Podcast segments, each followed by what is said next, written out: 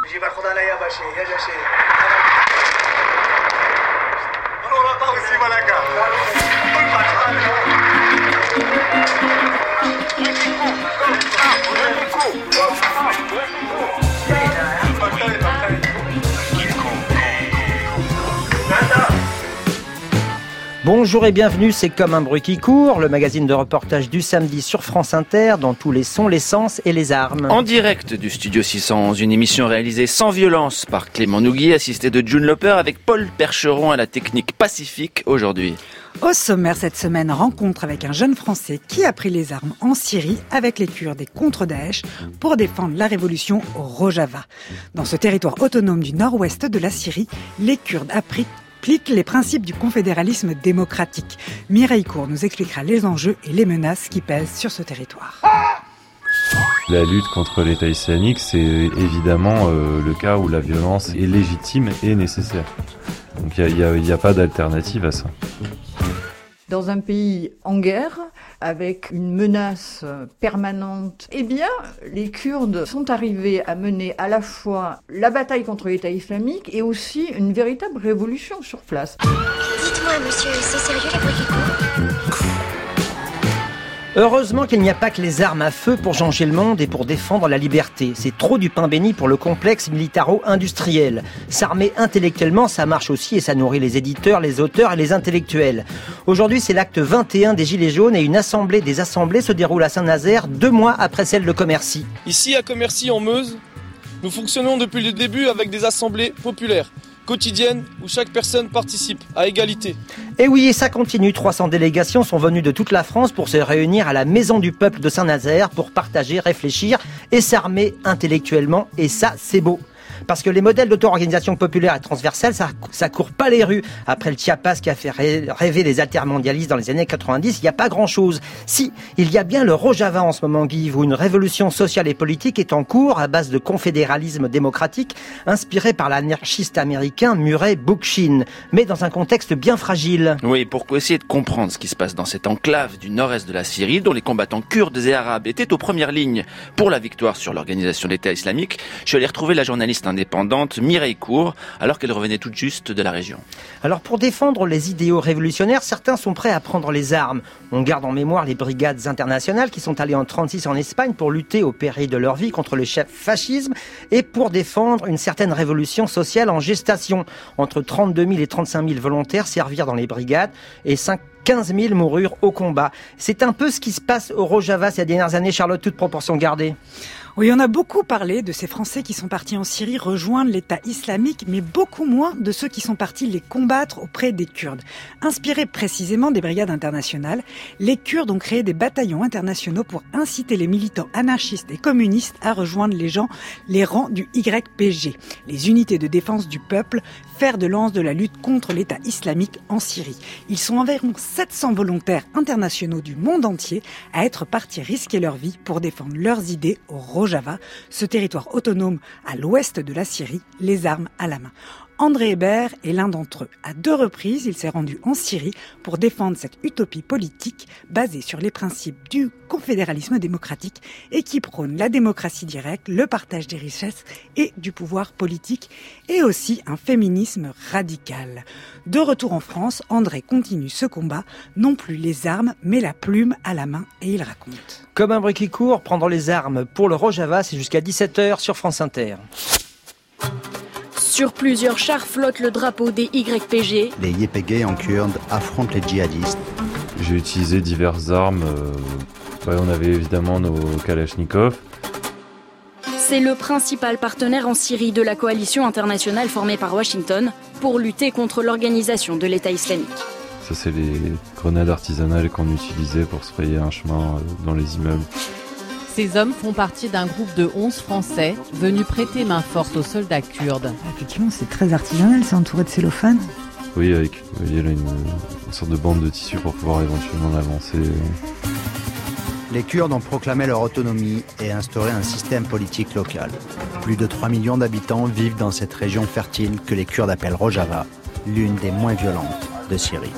Comme un bruit qui court Il y avait aussi euh, le lance-roquette, le RPG-7. Qui manque-t-il Là, donc c'était vous qui tenez le, le lance-roquette. Charlotte Perry Euh, sur la photo, oui. Il y a des Américains, des Canadiens, Antoine Chao des Britanniques, Hashtag comme un bruit des Écossais, même des Allemands.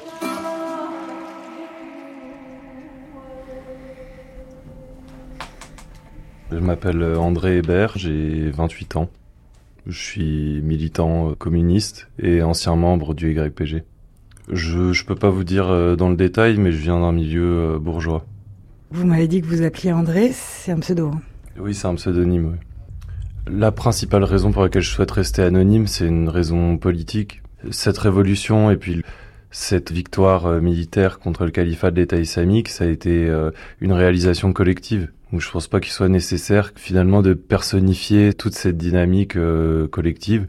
Il y a aussi euh, le fait que je pourrais perdre mon travail puisque c'est un engagement, l'engagement qui a été le nôtre, celui des volontaires, qui a été euh, souvent mal compris ou caricaturé. Il y a encore des gens qui pensent qu'on était des mercenaires ou des barbouzes ou des, des choses comme ça. Donc, comme je sais que c'est encore un, un engagement qui reste malheureusement obscur pour une partie de la population, je préfère rester anonyme pour pas prendre le risque de perdre mon travail, tout simplement.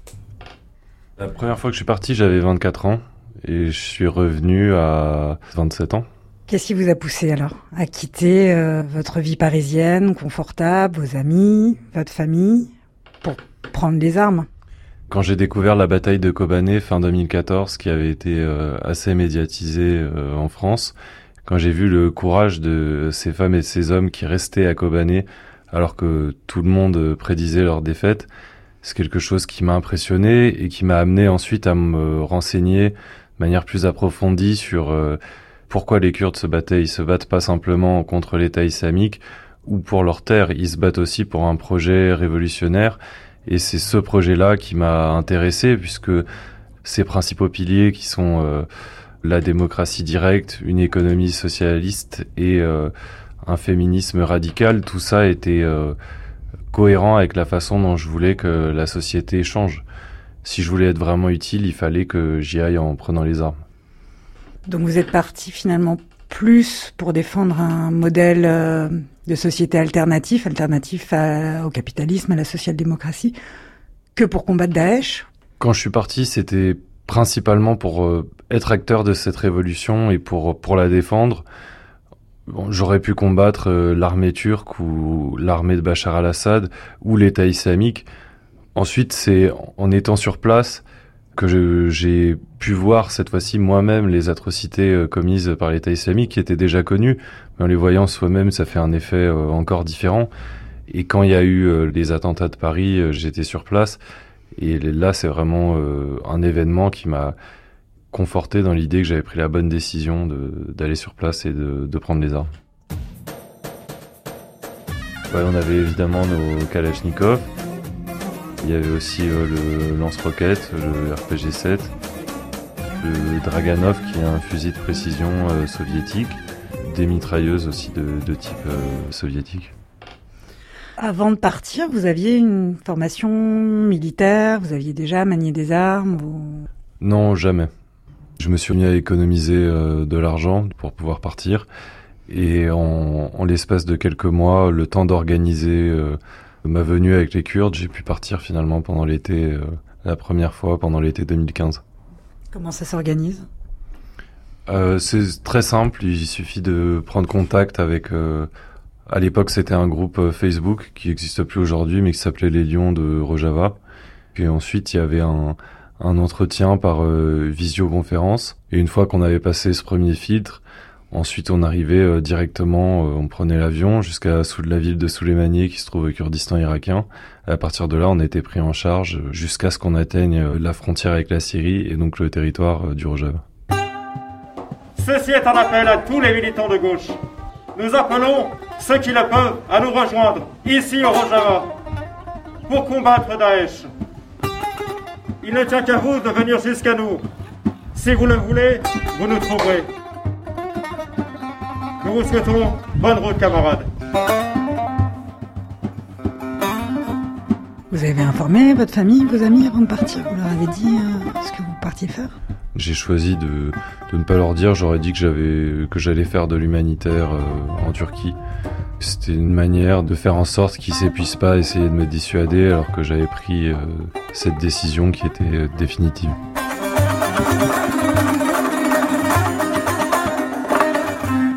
Donc vous êtes arrivé, c'était fin juillet 2015. Là-bas, vous êtes arrivé sur euh, dans un camp d'entraînement qui est une sorte d'académie militaire. Je suis resté quelques semaines, trois semaines si mes souvenirs sont bons. Et pendant ces trois semaines, on avait euh, des cours de langue, des cours euh, théoriques sur les armes qu'on allait utiliser et une partie euh, pratique qui était assez courte. Et on faisait aussi euh, des exercices euh, physiques. On était une quinzaine de volontaires occidentaux de toutes les nationalités. Je me souviens que dans mon groupe, il y avait un autre français, mais il y avait aussi un basque, un allemand, quelques Américains, un Canadien, un Britannique. Et c'était des gens qui venaient pour les mêmes raisons que vous ou c'était des raisons variées? Il y avait différentes raisons. À cette époque, en 2015, les militants politiques étaient minoritaires dans les rangs des volontaires occidentaux. C'était surtout euh, d'anciens militaires en 2015 qui venaient là pour euh, combattre l'État islamique. Et à quoi ça ressemblait ce camp d'entraînement en fait? C'était un ensemble de bâtiments assez spartiates, euh, puis euh, des, puits de pétrole euh, autour. Il y avait les photos des martyrs qui étaient sur les murs. C'est toujours le cas dans les bâtiments militaires du YPG. C'est une façon de rendre hommage aux camarades qui sont tombés au combat et de montrer que leur mémoire est encore vivante, qu'on les oublie pas et qu'on continue le combat en leur nom. Donc vous arrivez pour vous former dans un lieu, vous vous retrouvez entouré de grands posters de tous ceux qui sont déjà tombés euh, pour ce combat. Oui, c'est ça. Au, début, ça peut faire euh, un effet assez, assez étrange, mais quand on commence à comprendre, à se projeter dans ce que va être la vie au front, ce que seront les opérations militaires, on comprend que ça a finalement un effet rassurant aussi pour soi, de voir que si jamais on tombe, eh bien, nos camarades ne nous oublieront pas et ils nous rendront euh, hommage. Donc là, on vous a donné, j'imagine, une tenue militaire, un nouveau nom? Oui, on nous demande de choisir euh, à notre arrivée un, nouveau nom. On prend tout de suite l'habitude d'essayer de ne pas parler de notre vie euh, d'avant et de communiquer le moins possible de d'informations personnelles. Même les plus proches amis euh, que j'ai eu là-bas, j'ai connu leur nom qu'extrêmement tardivement, voire je connais toujours pas leur nom aujourd'hui. C'est lié à une certaine culture de la clandestinité, mais c'est aussi lié au fait que les services de police de nos pays respectifs utilisaient euh, certaines personnes pour donner des informations. Donc c'était voilà des consignes euh, de sécurité. Du coup, vous, vous aviez choisi quel nom? J'avais choisi le nom euh, de Firat, qui est le nom du fleuve Euphrate qui traverse toute cette région. Et ensuite, j'ai choisi un deuxième nom. Ça c'est plus tard lors de mon deuxième séjour, qui est comme une sorte de nom de famille, donc Aguirre qui était un hommage à un de mes camarades euh, américains qui s'appelait euh, Michael Israel, qui était tombé au combat euh, au Rojava.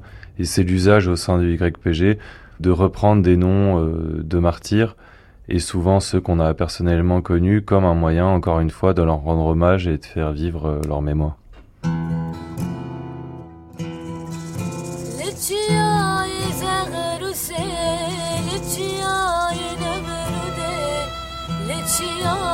sigane elinde Letiyaye zeheruse Letiyaye nemrude Letiyaye sigane belinde.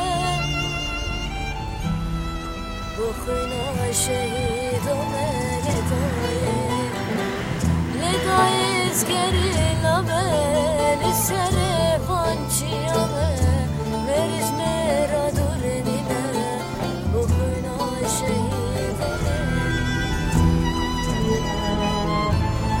心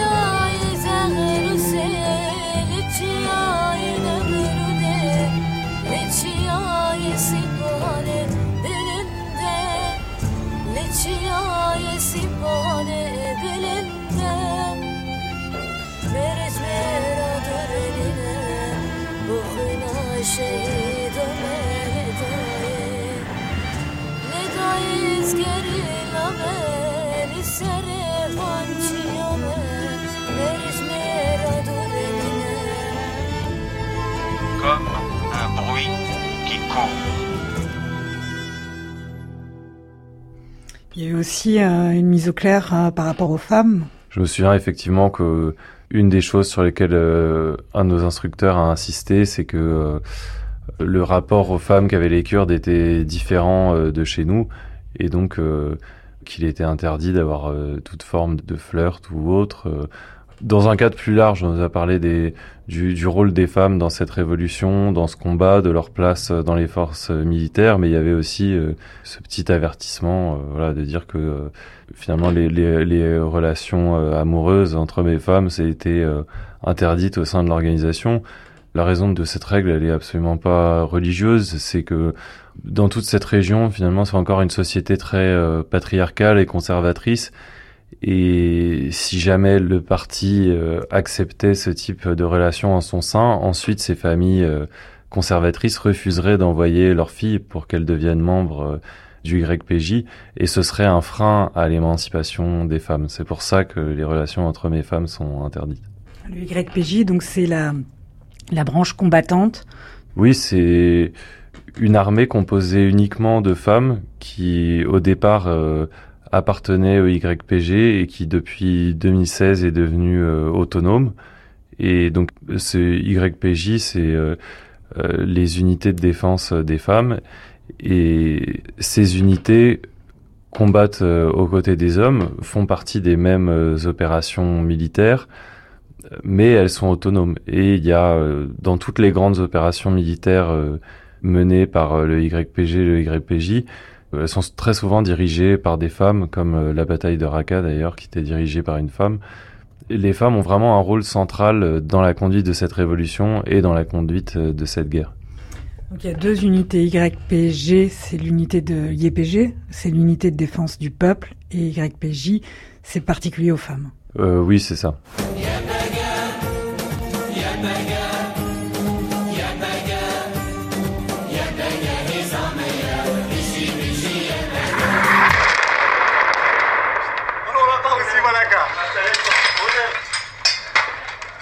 Du coup, au bout de trois semaines, vous êtes parti au front. Oui, on est parti au front dans un secteur euh, assez calme.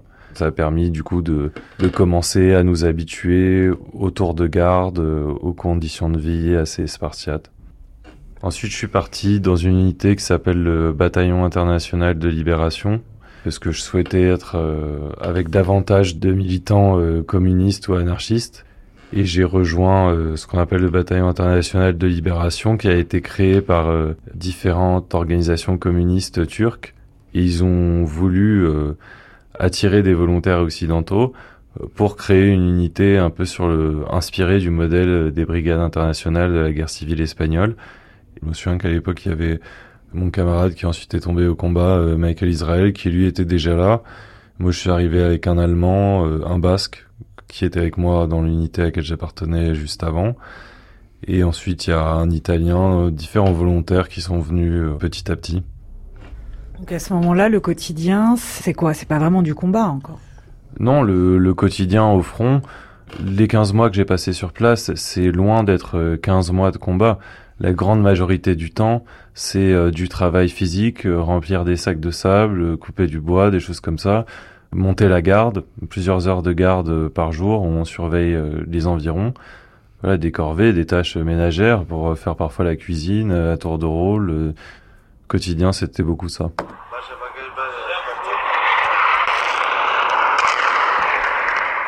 Ensuite, oui, lors des offensives contre l'État islamique, là, il y a des combats, mais ça représente pas la majorité des 15 mois que j'ai passé sur place. 30 000 hommes se battent sous l'étendard de ceux qu'on désigne comme les forces démocratiques syriennes. Une alliance hétéroclite dirigée dans les faits par le YPG, émanation du PKK en Syrie. APO, YPG, PKK, tous ces acronymes renvoient au même groupe armé, une guérilla marxiste indépendantiste kurde, apparue il y a 40 ans en Turquie.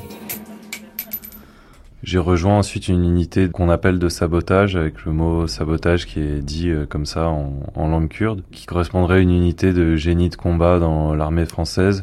Par exemple, euh, pendant une, une offensive, quand on arrête de progresser, Il s'agit de sécuriser les environs avec des mines pour éviter que les combattants de Daesh en profitent pour nous charger avec euh, des véhicules suicides qui étaient leur arme favorite.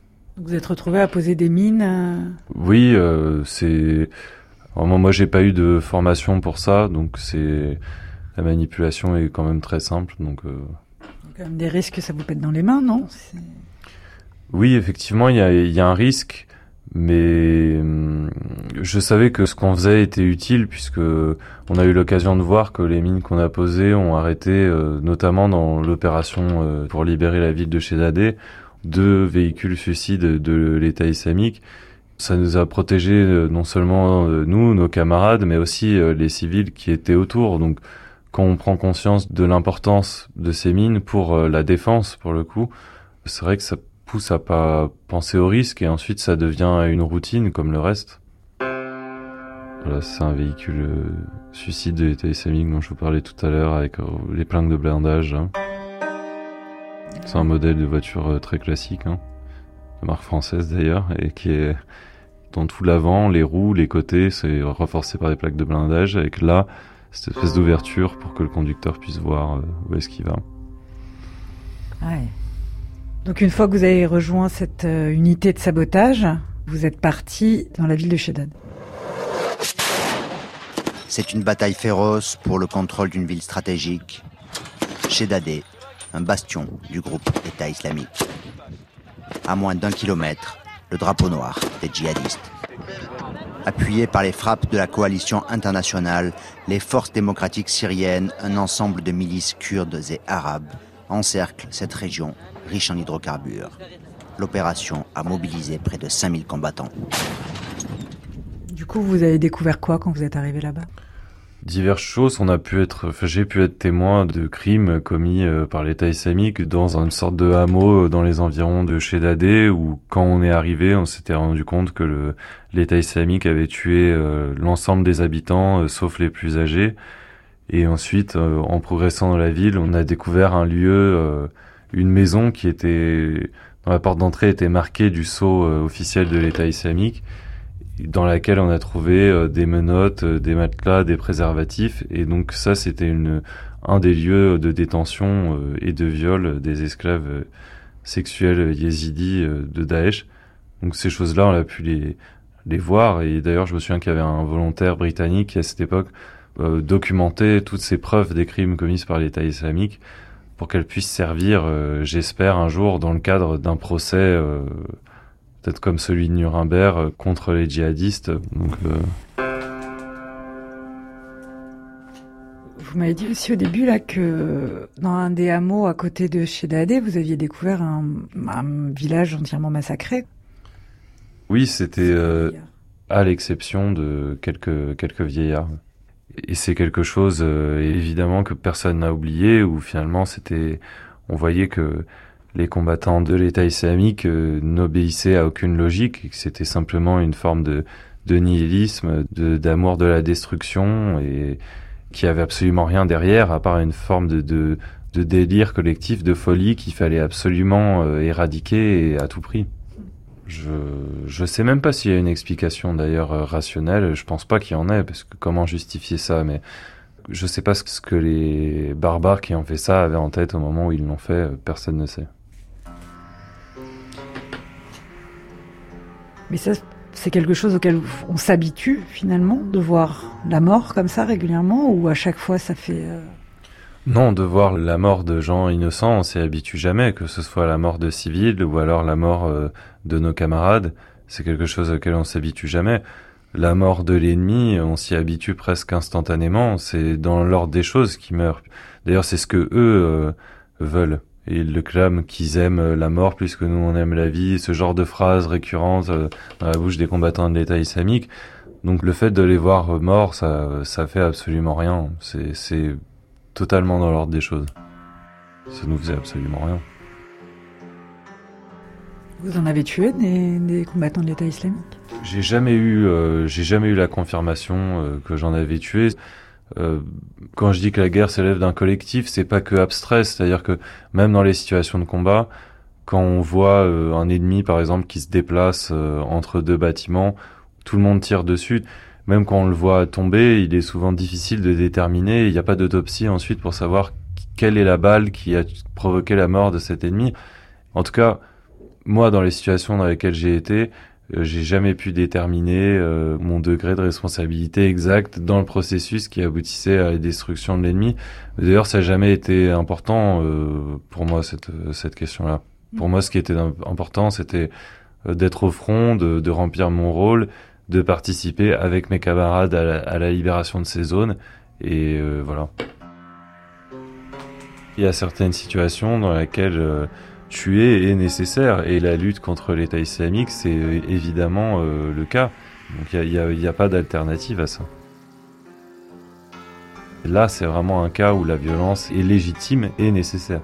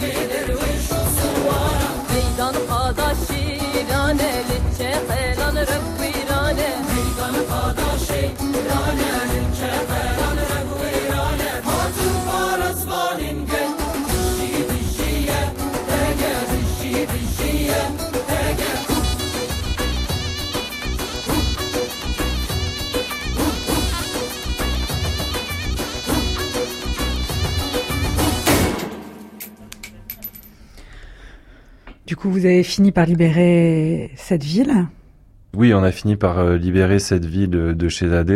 Et ce qui m'a le plus frappé, notamment dans les nombreux villages dans les environs de, de c'est euh, l'impact en fait qu'avaient les combattantes kurdes, donc euh, qui étaient des femmes non voilées, une arme à la main, de voir ça, que, que des femmes de ces villages reculés de la Syrie qui vivaient sous le joug de l'État islamique parfois une demi-heure avant, quand elles découvraient ces femmes qui étaient venues les libérer, on voyait dans leur regard une, une vraie euh, fascination. Et ça, c'était vraiment euh, de, de, beaux moments et des moments qui montrent le rôle central des combattantes kurdes euh, dans l'émancipation des femmes au Moyen-Orient. C'était vraiment quelque chose de, de radical.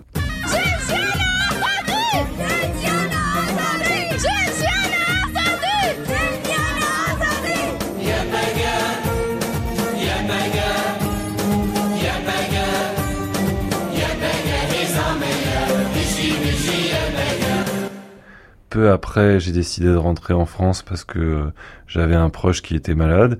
Donc là, c'était, on était en avril 2016. Vous aviez passé donc neuf mois euh, en Syrie à mhm. combattre. Comment ça se passe pour vous quand vous rentrez en France? Comment vous vivez le retour euh? J'étais, j'étais d'abord content de, de revoir ma famille, mes proches.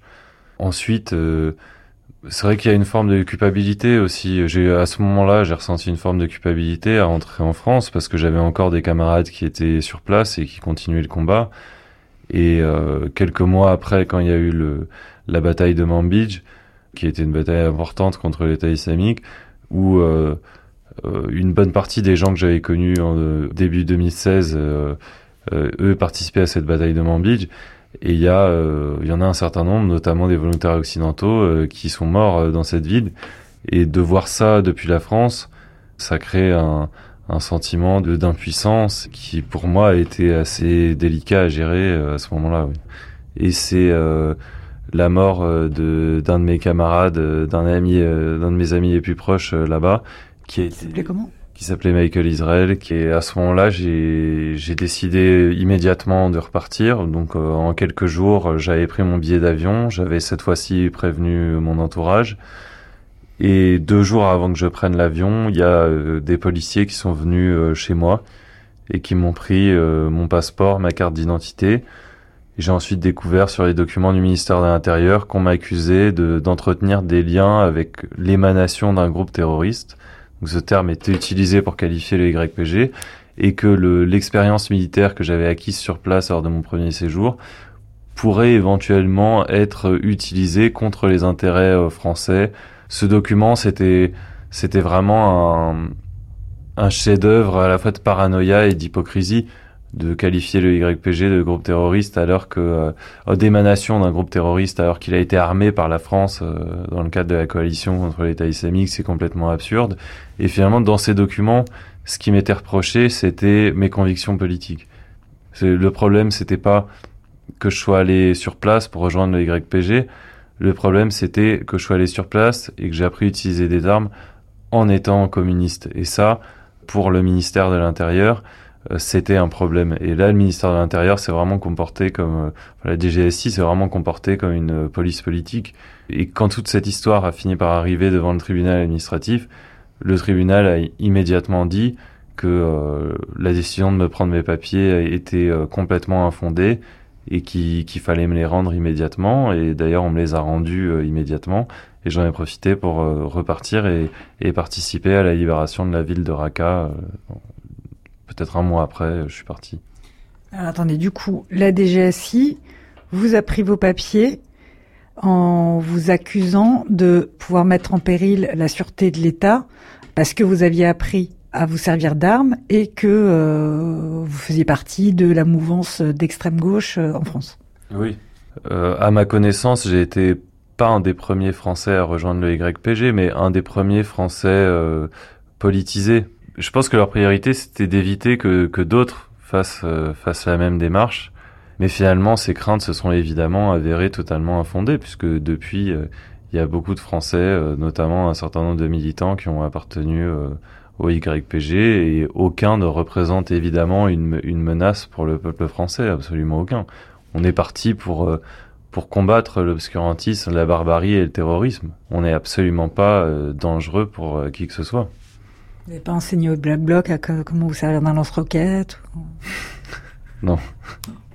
Donc vous récupérez vos papiers au bout de cinq mois, que le tribunal vous rend, et vous repartez pour la bataille de Raqqa qui a commencé. Oui, c'est ça. La principale raison pour laquelle j'y suis retourné, c'était euh, pour venger euh, mes camarades. My name is Robin Agari. My real name is Michael Israel. I come from the United States. I'm here to defend the People's Revolution of Rojava and fight against uh, the enemies of the struggle here. Depuis hier, on parle de la mort d'un combattant breton, pas d'un volontaire français. Un breton d'extrême gauche. Il se faisait appeler Kendall Braze. My name is Helene Kalachoch. My name from before was Anna Campbell. I wanted to support the revolution. Avant-hier, un Espagnol et un Hollandais ont ainsi été tués. Mein Name ist Sana Chiwan. Ich komme aus Deutschland und mein richtiger Name ist Anton Lescher. Pour les Kurdes, ce sont des martyrs. Seven British men have also lost their lives. He falls, but he lives on, for we will carry forth his struggle.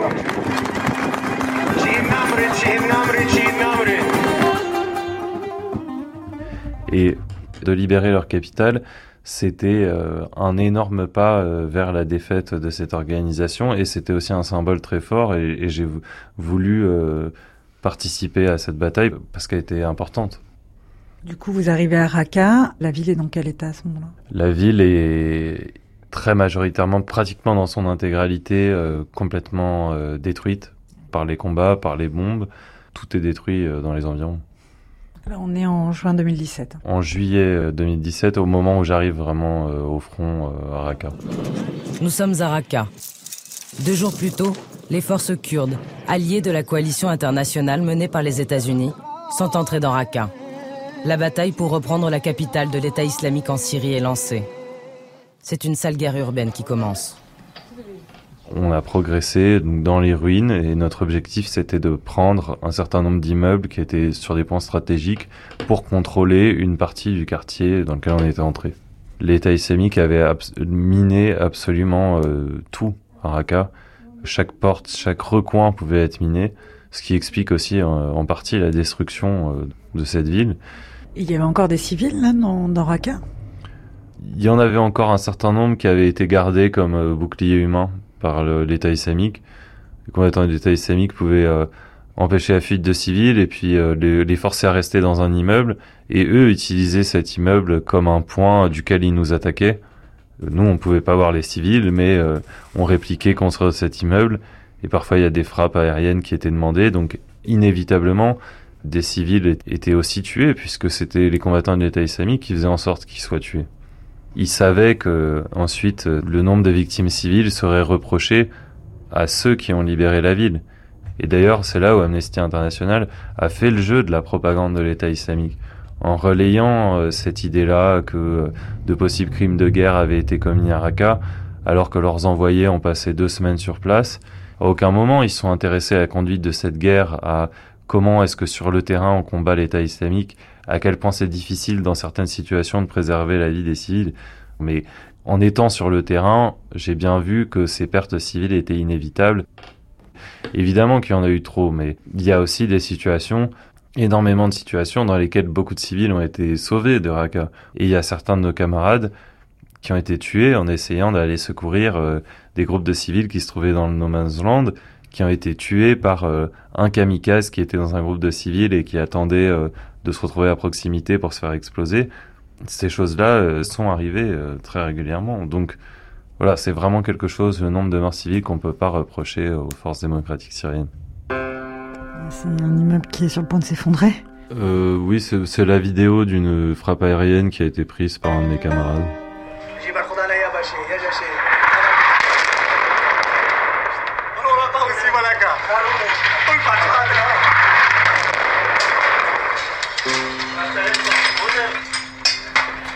Ah, c'était qui qui tirait?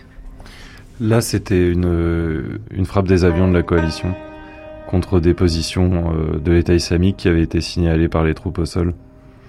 Ça fait un sacré boucan quand même. Ouais. Raqqa, finalement, il n'y a pas eu d'assaut final, ça? Non, il n'y a pas eu d'assaut final justement pour protéger la, la vie des civils. C'est quand les combattants de l'État islamique se retrouvés retranchés dans l'hôpital et dans le stade, qui était euh, leur dernière place forte. À ce moment-là, ils se sont vraiment entourés de tous les civils qu'ils ont pu trouver et qu'ils utilisaient comme bouclier humain. Il y a un camarade britannique qui m'a raconté que à l'hôpital, transformé en bunker par les combattants de l'État islamique, ils brandissaient des nourrissons par les fenêtres pour empêcher les nôtres de leur tirer dessus. Dans ces conditions, il a bien fallu, pour éviter davantage de pertes civiles, que les généraux des forces démocratiques syriennes entrent dans des négociations avec euh, les chefs euh, de Daesh à Raqqa pour euh, négocier leur sortie et pour éviter qu'il y ait encore plus de morts euh, civiles. Et finalement, c'est ce qui s'est passé. Il y a un accord qui a été trouvé. Et les combattants de l'État islamique, euh, avec leurs familles, ont quitté Raqqa dans un convoi euh, de bus. Mais euh, cette négociation, ça a été, euh, de mon point de vue, une bonne idée parce que ça nous a permis de sauver euh, beaucoup de vies. Nous sommes fiers d'annoncer que Raqqa, la capitale de Daesh, est maintenant libérée. Là, c'est euh, au moment où on a appris euh, que au moment où notre victoire a été rendue officielle, c'est vrai que c'était un moment, euh, c'était un moment de, de- de joie et de fierté euh, pour tout le monde. Et les civils à Raqqa, du coup, eux, euh, ils vous voyaient comment? C'est difficile, je pourrais pas dire de manière générale, mais là encore, il y avait cette méfiance parce que avec tout ce que les combattants euh, de l'État islamique leur avaient dit euh, sur nous, le fait aussi euh, parfois une certaine hostilité puisqu'on avait quand même dû détruire une bonne partie de leur ville pour la libérer. Une histoire qui m'a été racontée où un civil qui travaillait comme cuisinier pour une unité des forces démocratiques syriennes quand elle revenait à l'arrière, quand elle se reposait après avoir été au front, en fait, ce cuisinier était un vieillard qui avait une allure complètement inoffensive et paisible. Et euh, un jour, il a mis des som- quantités importantes de somnifères euh, dans la nourriture qui servait au- donc à nos camarades. Et euh, pendant leur sommeil, il a mis le feu à la maison dans laquelle ils se trouvaient. Et quand il a été arrêté, il a dit que c'était un, un acte prémédité et qu'il avait attendu des semaines pour passer à l'action. Et donc oui, parmi ces civils, il y a des gens qui, euh, qui gardent cet embrigadement euh, et qui gardent cette sympathie pour l'État islamique, puisque le Daesh, c'est plus qu'un territoire ou des combattants, c'est une idéologie, et une idéologie qui, elle, reste dans la tête d'une partie de la population, et c'est le danger aujourd'hui, oui. Il y a beaucoup de cellules dormantes euh, en Irak et en Syrie, et le risque, c'est que si demain on abandonne euh, les Kurdes, on assiste à la création d'un nouveau califat euh, en quelques mois. Si jamais on abandonne les Kurdes, qui sont ceux qui savent comment combattre l'État islamique, et sont ceux qui créent un modèle alternatif qui permet d'empêcher que les conditions du retour de l'État islamique soient réunies. Leur système de démocratie directe de répartition des richesses convaincra les gens sur place et l'idée de rejoindre l'État islamique, l'idée de se tourner vers le djihadisme sortira de leur tête. Mais si on abandonne les Kurdes, ça risque malheureusement de se passer tout à fait différemment. C'est fini l'État islamique Jamais. Après, nous viendrons chez vous. Et les enfants pointent leurs doigts en l'air, l'un des symboles d'allégeance au groupe État islamique. Aujourd'hui, donc vous êtes rentré depuis un petit peu plus d'un an. Comment ça se passe pour vous? Je pense que pour tous mes camarades, ça a été la même chose. Quand on rentre, c'est assez difficile à gérer pendant quelques mois, mais ensuite, euh, finalement, on se remet, euh, on se réinsère dans cette société, et on se remet dans une forme de routine. Et oui, aujourd'hui, euh, je travaille. J'ai repris le cours de ma vie euh, en France. Quoi. Demain, on reprendra le combat sous une forme ou sous une autre, euh, pas forcément par les armes. C'est le contexte aussi qui détermine si les armes sont nécessaires ou non. Mais on continuera le, cet engagement révolutionnaire qu'on a eu et on, on continuera à, à, essayer de faire changer cette société. Oui. Et en France, oui, ces derniers mois, ce qu'on a observé, c'est une aspiration, entre autres, à plus de démocratie directe et des gens qui veulent reprendre leur destin en main. Et ça, c'est finalement la commune, c'est ce pilier du mouvement ouvrier et de l'engagement révolutionnaire qui revient régulièrement dans l'histoire, qui est central au Rojava et qui demain, je l'espère, sera central en France aussi.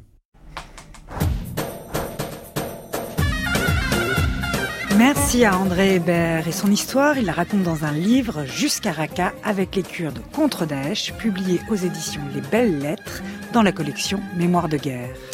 Alors c'est vrai que c'est pas un contexte idéal pour mener cette expérimentation sociale du Rojava, une poudrière régionale, une indifférence générale et une adversité internationale aussi, Give. Oui, parce que je vais vous présenter quelqu'un qui n'est pas parti avec un fusil, mais avec un stylo. Mireille Cour est journaliste indépendante et engagée, membre de la coordination de solidarité avec le Kurdistan, qui suit depuis des années les évolutions de cette longue lutte. Or voilà quelque temps qu'au Rojava, donc, une expérience politique originale se poursuit vaille que vaille au milieu de ce brasier. Dans cette région qui fait à peu près la taille d'une Danemark, les militants kurdes ayant abandonné leurs revendications pour un État-nation se sont alliés avec d'autres opprimés de Syrie contre les djihadistes et pour une société égalitaire, inclusive, écologique et démocratique. Alors voilà peut-être pourquoi nombreux sont celles et ceux qui ont envie de croire à un autre avenir possible dans la région, mais aussi ailleurs. En Syrie, la coalition arabo-kurde a officiellement annoncé ce matin la fin du califat de l'État islamique. Le drapeau des forces démocratiques syriennes flottant sur Baghouz. Merci. Le dernier bastion tenu par les djihadistes est tombé il y a quelques heures. Ensemble, Kurdes et Arabes ont combattu le groupe État islamique au sein des forces démocratiques syriennes, les FDS. Les forces démocratiques syriennes et le gouvernement autonome au nord de la Syrie se battent pour une fédération démocratique à l'intérieur des frontières actuelles de la Syrie. Nous ne sommes pas un État. Nous sommes une administration autonome. Cette fédération autonome, déclarée en 2014, n'est reconnue par personne. Certainement pas par la Turquie, ni par le régime syrien, ni par aucun autre État. Nous avons annoncé l'auto-administration démocratique du Rojava avec toutes les composantes de la société qui y ont adhéré. Welcome to Rojava. Des Kurdes et d'autres peuples du nord de la Syrie tentent de mettre en place au Proche-Orient un projet politique original. Ils l'appellent le fédéralisme démocratique du nord de la Syrie. Kurdes, Arabes et Syriaques. Et nous avons établi un contrat social reconnu par tous, par consensus.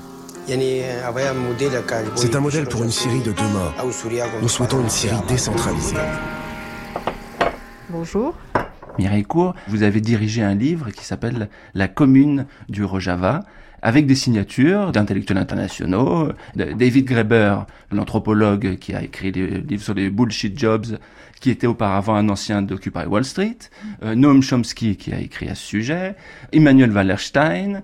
Beaucoup de regards se portent sur le Rojava, sur ce nord-est de la Syrie, sur cette fédération et ce qui s'y passe et ce qui s'y tente. Pourquoi on parle autant de Rojava?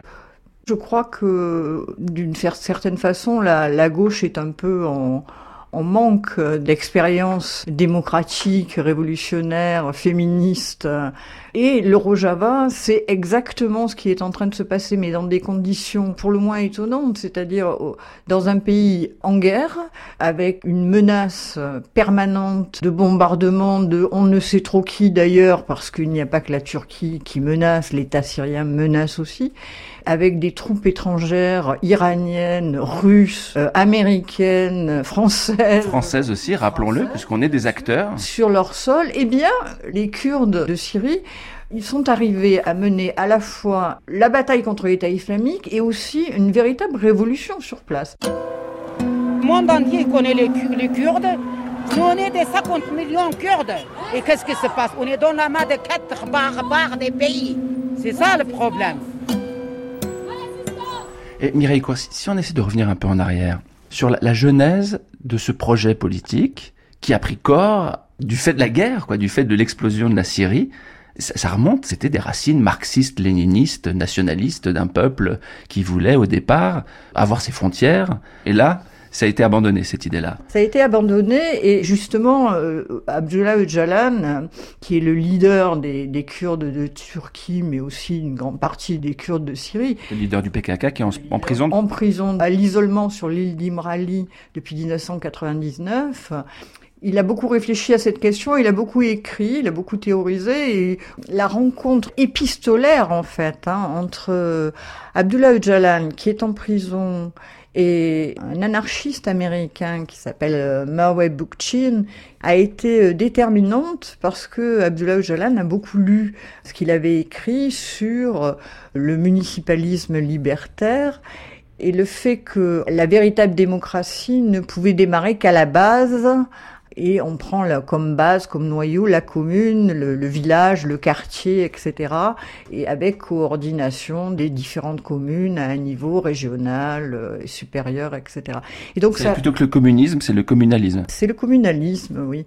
C'est repartir à, à la base, revenir à la démocratie de base. Ce qui est surtout intéressant, c'est que ça permet à tout le monde de participer effectivement à la vie de la commune, mais à tous les niveaux, c'est-à-dire pour chaque euh, domaine. Mais euh, ils sont élus. Tous les représentants de ces comités sont élus et révocables. Ici, comme partout au Rojava, les habitants sont organisés en communes, des conseils de quartier qui regroupent une centaine de maisons et s'occupent de la protection du voisinage et de l'aide aux plus faibles. Nous, les femmes, on essaie de s'organiser dans les communes. On fait des formations pour les femmes et on apprend à se servir des armes. Alors, la première révolution, ça a été euh, la place des femmes dans le Rojava.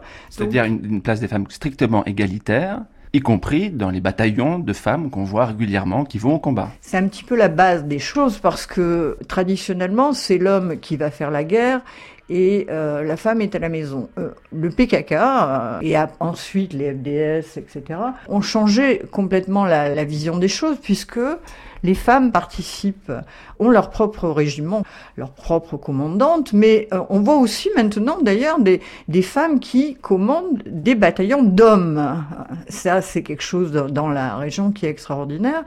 Dans une société extrêmement conservatrice, très traditionnaliste, qu'est la société kurde du nord de la Syrie, voir une jeune fille partir à la guerre avec sa kalachnikov est tout à fait bien accepté au combat. Et en même temps ça change complètement l'organisation de la société en fait le, le, le, rôle traditionnel des femmes. Les femmes ont, ont, ont pris une place euh, à égalité, en fait, dans toutes les institutions, dans toutes les associations, il y a obligation de parité, et elles se sont emparées très très vite de ce rôle. Une révolution féministe sans l'ombre d'un doute. Les droits des femmes sont consacrés dans le contrat social, une sorte de constitution du Rojava qui établit égalité et parité. Premier effet, des maisons de femmes ont fleuri partout. Organes de conciliation avant le tribunal, elles ont pour mission et compétence de rappeler les hommes au nouvel ordre. Leur projet est un projet justement euh, de totale égalité entre toutes les populations, entre toutes les religions, entre tous les sexes.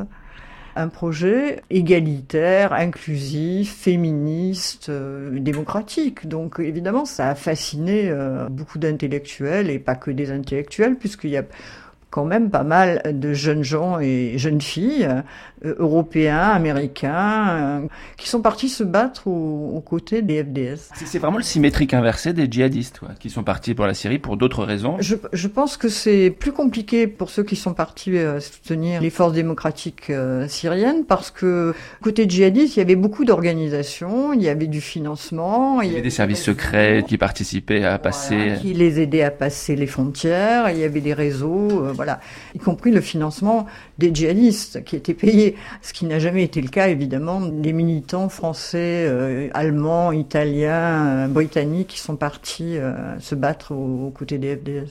Bon, il y a eu un public très divers au départ qui est parti se battre, par exemple des Américains, souvent d'anciens soldats qui avaient fait la guerre d'Irak et qui sont partis pour se battre contre l'État islamique.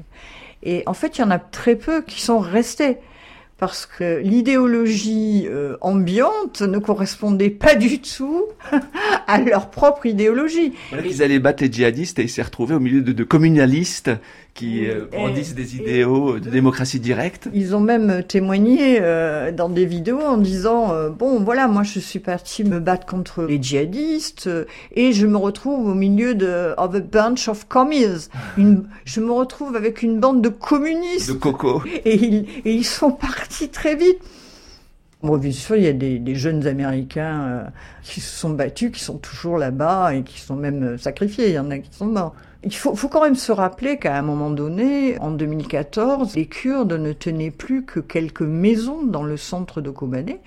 La communauté internationale, à part se lamenter sur l'avancée inexorable des djihadistes, ne faisait strictement rien. Il y a eu quelques bombardements américains, heureusement, qui ont permis euh, d'arrêter l'État islamique. Mais c'est leur héroïsme qui a permis de la première victoire contre l'État islamique.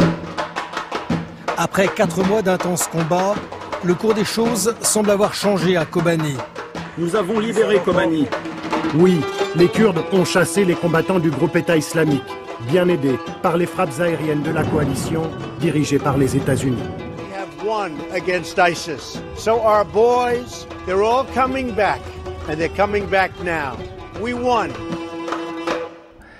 Et voilà les acteurs internationaux qui commencent à s'éloigner. Poutine les a lâchés, Trump est en train de les lâcher, Bachar el-Assad n'a aucune intention de laisser son pays partir en miettes avec des partis de fédération autonome. La Turquie, qui a ses problèmes intérieurs par ailleurs, n'a aucune envie de laisser les Kurdes bénéficier d'une autonomie qui pourrait servir de mauvais exemple. Est-ce que ça veut dire que les grandes puissances seraient en train de vouloir signer la fin de la récré? C'est un risque énorme. C'est un risque énorme dont tout le monde là-bas est extrêmement conscient. La situation est, très très fragile. C'est pour ça que je, fais une petite parenthèse de votre article qui est paru dans le Monde diplomatique en décembre dernier, le, Rojava entre compromis et utopie. Et oui, le, gouvernement autonome a essayé de négocier avec tout le monde, y compris avec l'État syrien, parce que la situation est assez euh, tendue actuellement surtout depuis l'annonce du retrait des troupes américaines. L'intérêt de la présence des troupes américaines pour euh, la fédération, c'est le fait que les Turcs n'oseraient pas attaquer alors que les soldats américains sont sur place, c'est évident. Une fois les États-Unis partis, à la minute où les Américains s'en vont, euh, le terrain de jeu est ouvert pour les Russes et les Iraniens qui sont présents physiquement et matériellement euh, au sol dans la région, évidemment. Et puis, il faut savoir que les, toutes les négociations entre la Turquie, enfin le régime d'Erdogan, euh, l'Iran, Poutine, les États-Unis, tout ça se passe D'abord, sans les Kurdes, évidemment. Hein, ils ne sont jamais invités à la table des négociations. Tout ça se passe au-dessus de leur tête, hein, donc ils savent jamais à quelle euh, sauce ils vont être mangés. Mais ce sont des accords qui euh, sont basés sur des rapports de puissance et des marchandages politico-économiques qui n'ont rien à voir avec le bien-être et la liberté et l'avenir des peuples en question. C'était comme un bruit qui court. Toutes les informations sont sur le site franceinter.fr. Abonnez-vous au podcast et faites courir le mot dièse comme un bruit. Et on se retrouve samedi prochain à 16h.